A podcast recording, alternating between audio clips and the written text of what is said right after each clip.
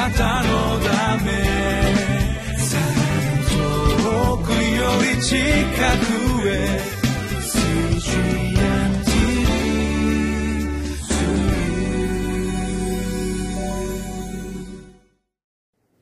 皆さんこんにちは。リビングライフの時間です。今日は6日。聖書の箇所は使徒の働き13章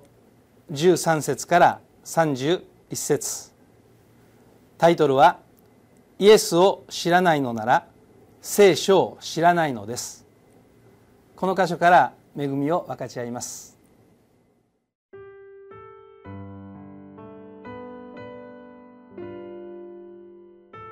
使徒の働き13章。13節から31節。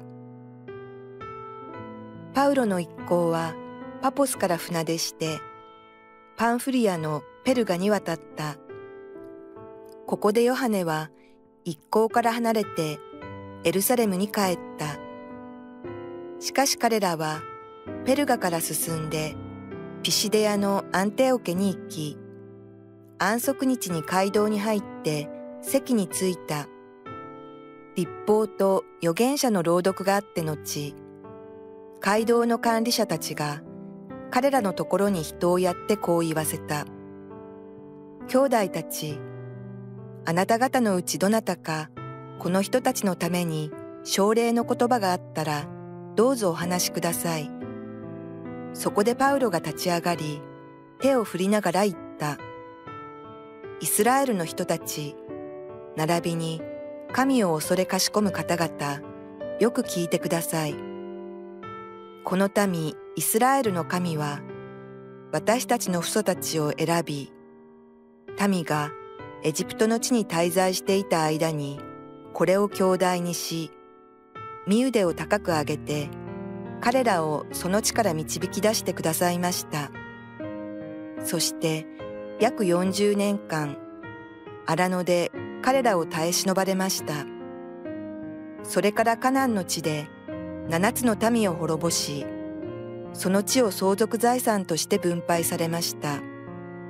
これが約450年間のことです。その後、預言者サムエルの時代までは、裁き人たちをお使わしになりました。それから彼らが王を欲しがったので、神はベニヤ民族の人、キスの子サウロを40年間お与えになりました。それから彼を退けて、ダビデを立てて王とされましたが、このダビデについて証ししてこう言われました。私はエッサイの子ダビデを見出した。彼は私の心にかなったもので、私の心を余すところなく実行する。神はこのダビデの子孫から約束に従ってイスラエルに救い主イエスをお送りになりました。この方がおいでになる前にヨハネがイスラエルのすべての民に前もって悔い改めのバプテスマを述べ伝えていました。ヨハネはその一生を終えようとする頃、こう言いました。あなた方は私を誰と思うのですか？私はその方ではありません。ご覧なさい。その方は私の後からおいでになります。私はその方の靴の紐を解く値打ちもありません。兄弟の方々、アブラハムの子孫の方々、並びに皆さんの中で神を恐れかしこむ方々、この救いの言葉は私たちに送られているのです。エルサレムに住む人々とその指導者たちは、このイエスを認めず、また安息日ごとに読まれる預言者の言葉を理解せず、イエスを罪に定めて、その予言を成就させてしまいました。そして、死罪にあたる何の理由も見出せなかったのに、イエスを殺すことをピラトに強要したのです。こうして、イエスについて書いてあることを全部成し終えて後、イエスを十字架から取り下ろして墓の中に収めました。しかし、神はこの方を死者の中から蘇らせたのです。イエスは幾日にもわたり、ご自分と一緒にガリラヤからエルサレムに登った人たちに現れました。今日、その人たちがこの民に対してイエスの証人となっています。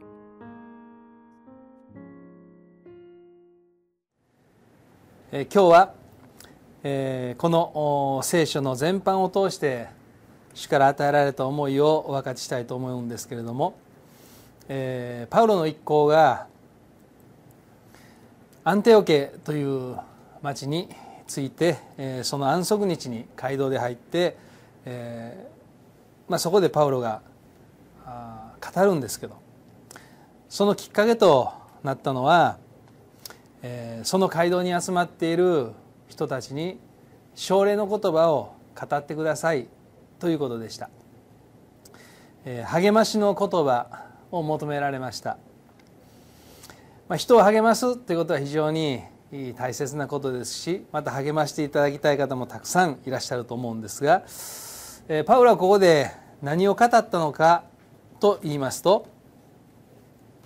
民族イスラエル民族の歴史を語りました。エジプトの時代のことから語り始めてそして40年間の荒野のことカナンの地に入ったことサウル王に、え任命されたけれども退けられて、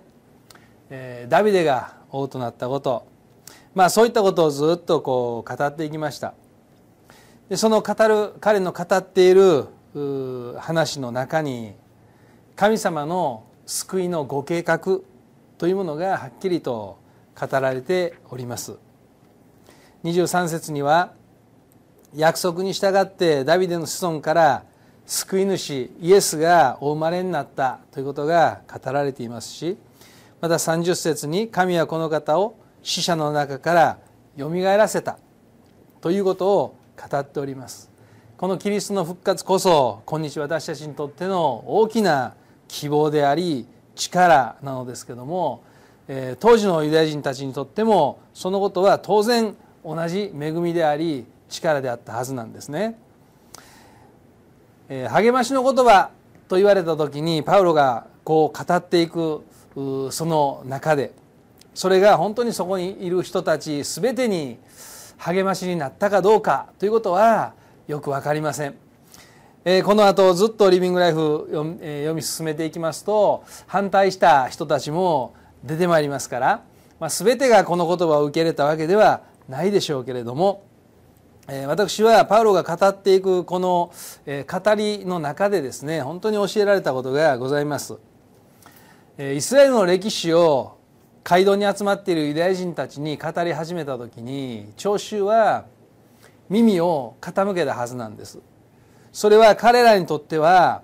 遠いお話ではなくて理解できないお話ではなくてむしろ身近なお話であったしよく知っていることであったしまたユダヤ人たちのそれこそ存在に関わるお話だったので彼らはエジプト時代のことをパウロが語り始めた時きっと耳を澄まして聞いていたはずなんですね。彼らの生活に直接影響するそういう言葉をパウロは語っていきました。でその中に彼は軸としてしっかりと神の救いのご計画、えー、メシアであるイエスのことを語っているわけなんですけども私自身もこの励ましの言葉といいますか人々に言葉を語っていく時にどういう心でどういう言葉を語ってるかなということを考えさせられました。自分自身のことを振り返ってみますと自分の感情自分の思い自分の考えを一方的に話しているということもありますえ自分の体験を一生懸命話すんですけどもどうしても中心に、え神様のことがないということもあります。あるいは自分は親しみを持ってというか、まあ、自分のことですから、え、現実の体験を語るわけですけど、まあ、聞いてる人にはどうも馴染みがないと言いますかピンとこないことを一生懸命語っていることも実はあるんです。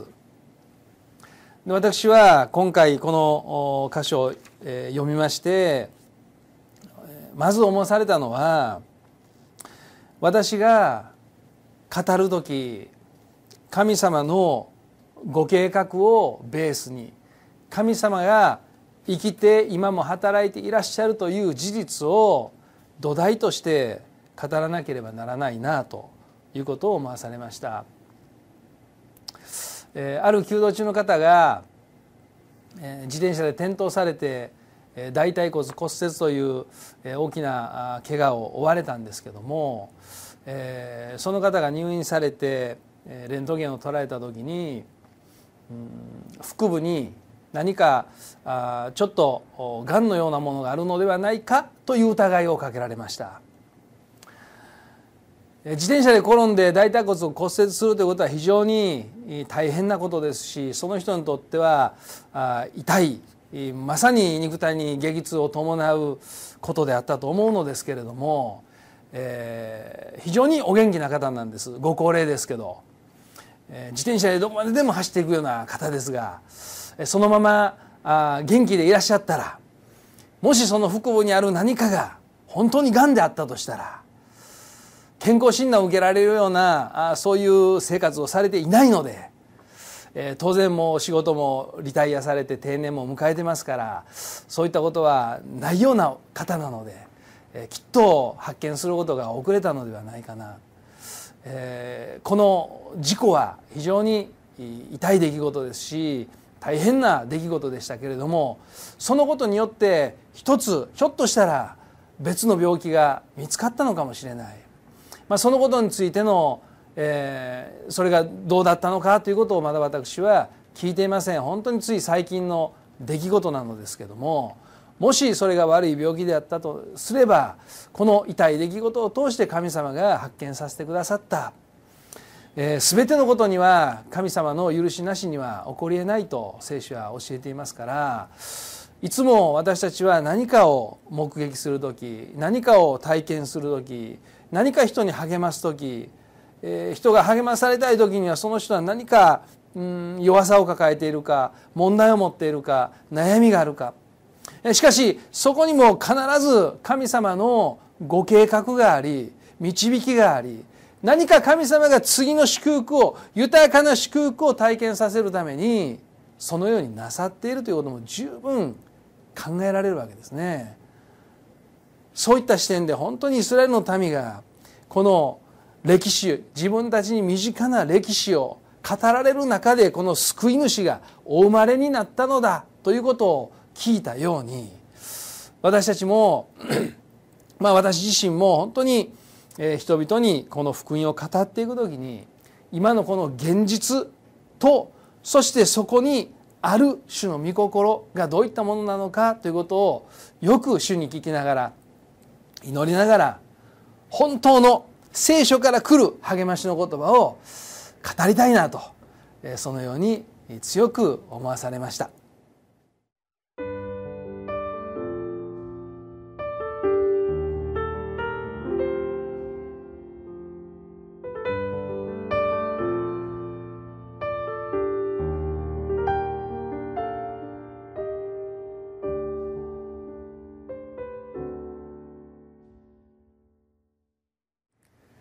キリストにこそ希望があります。キリストにこそ解決があります。聖書の言葉に命があります。私たちはこれを離れて本当の幸せを手に入れることはできません。また体験もできません。私たちはどのような言葉を持ってどういう心で人を励ましているでしょうか。お祈りします。天皇父様あなたの皆をあがめます。イエス・キリストこそ救い主であり唯一誠の神であられ人となられ人の身代わりにその罪を負い十字架にかかられ死んで葬られしかし三日目によみがえられ信じる者すべてに救いをお与えくださる主となられたことを心から感謝します。主ご自身に私たちのすべてがかかっています。そして主なしの人生は本当に虚しいものです。今日もこの主の恵みを感謝し主の恵みにとどまりつつ主の御言葉から来る確信と信仰を持って本当の解決を人々に励ましの言葉として語っていくことができるよう助けてください。尊き主イエスキリストの皆によってお祈りします。アーメン。あなたのため遠くより近くへ